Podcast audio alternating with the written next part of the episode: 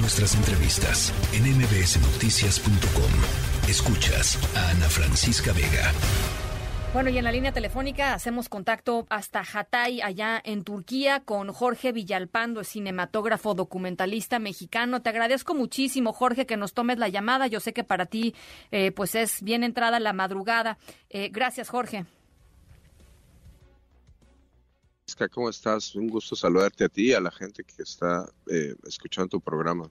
Al contrario, Jorge, pues un poco la idea de esta, de esta conversación em, es eh, tratar de entender cómo has vivido tú, digamos, todos estos días. Hatay, una ciudad eh, pues golpeadísima por, por los terremotos, con un nivel de destrucción verdaderamente espantoso, inimaginable. Pero ¿por qué no nos platicas un poquito tú, Jorge, desde la perspectiva pues muy personal?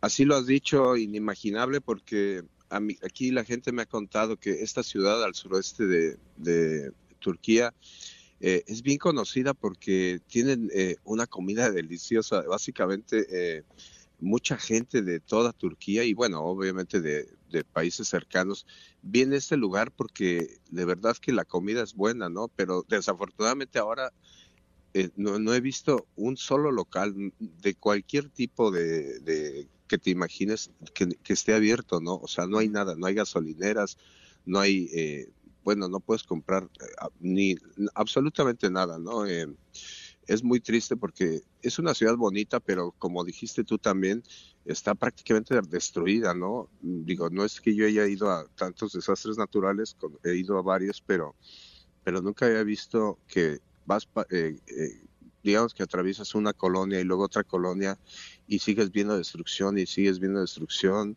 Fue un terremoto de 7.8 y luego la réplica de 7.5 que, bueno, fueron parecidos a los que hemos vivido nosotros y, y en comparación es así como que, bueno, en México, pues sí ves unos cuantos, ves la destrucción, pero aquí ves casi, casi desaparecidas las colonias, ¿no? una tras otra, una tras otra. De verdad es, eh, es terrible esto porque sí, no sé qué va a pasar aquí porque tienes que destruir todo y montar otra vez todo, ¿no? Y bueno, obviamente, pues todas las afectaciones, no solo económicas, sino de la gente, ¿no? La gente está fuera de sus casas, de sus, enfrente de sus edificios destruidos, eh, eh, con fogatas. Eh, la temperatura ha sido, entre comillas, un poco benévola porque pues ahora ya no está lloviendo, ahora ya no está nevando, pero bueno, no va, ahorita estamos a un grado, cero grados este, centígrados, eh, y pues eso obviamente complica todas las labores de rescate y de, y de ayuda, ¿no? Claro. Oye, una de las cosas que, que, más llama la atención o que a mí me, más me ha llamado la atención es esto que tú dices de pues el, el nivel de devastación porque hay muchísimos edificios, Jorge, y tú lo sabrás mejor que, nosotros, por supuesto, eh, que simple y sencillamente están derruidos y no hay nadie trabajando en ellos. Y, cuesta trabajo pensar en eso porque eh, afortunadamente eh, cuando nosotros hemos tenido desgracias o tragedias aquí en la Ciudad de México o en distintos lugares, pues la, ayuda fluye rápidamente y no se caen esta cantidad de edificios y, edificio caído, edificio que tiene pues personal de, servicios tratando de, ayudar. En, en, el caso de Turquía, en el caso de Hatay, pues no es así. Hay muchísimos edificios en donde simple y sencillamente si hay personas atrapadas, pues, pues nunca llegó la ayuda.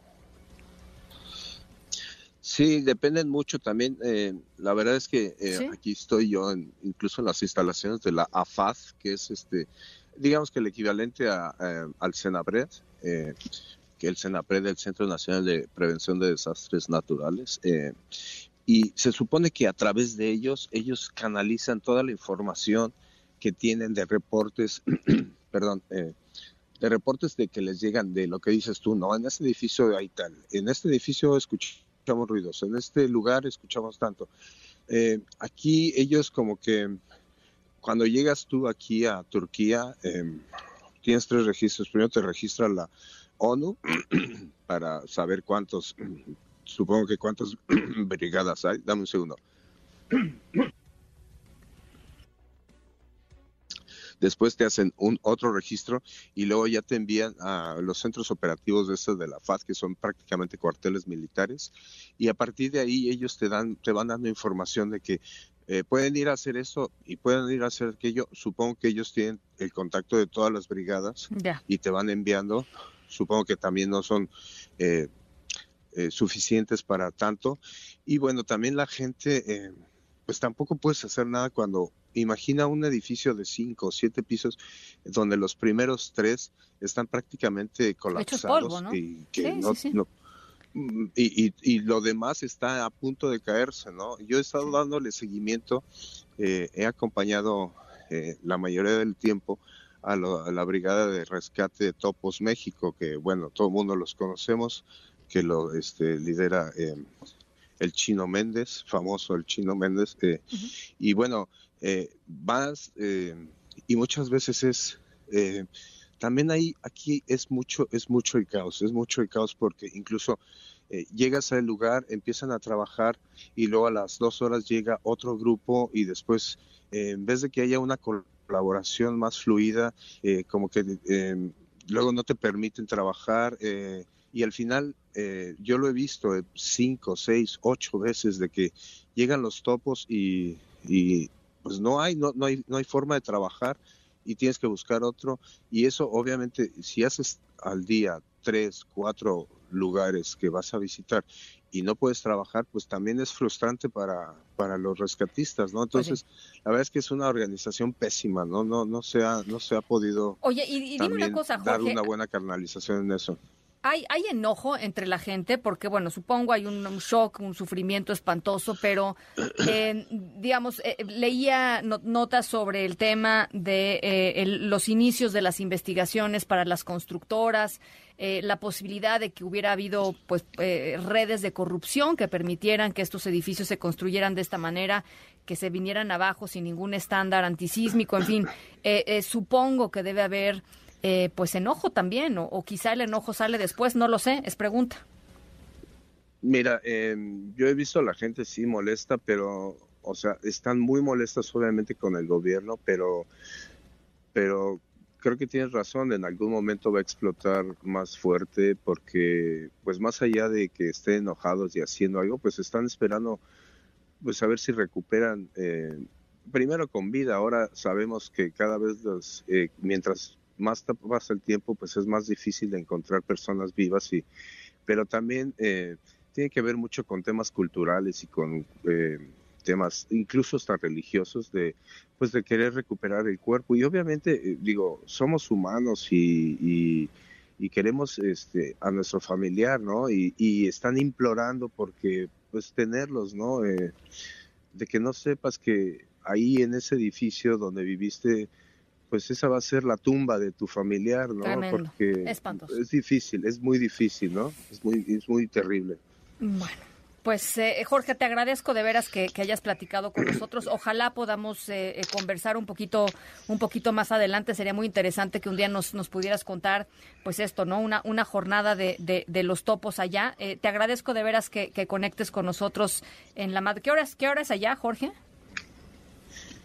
Eh, son nueve horas más, son las tres de la mañana. Qué bárbaro. Eh, más o menos, ¿no? Eh, por ahí. Y te digo, la temperatura, entonces vamos a cero grados y eso también es, es complicado, ¿no?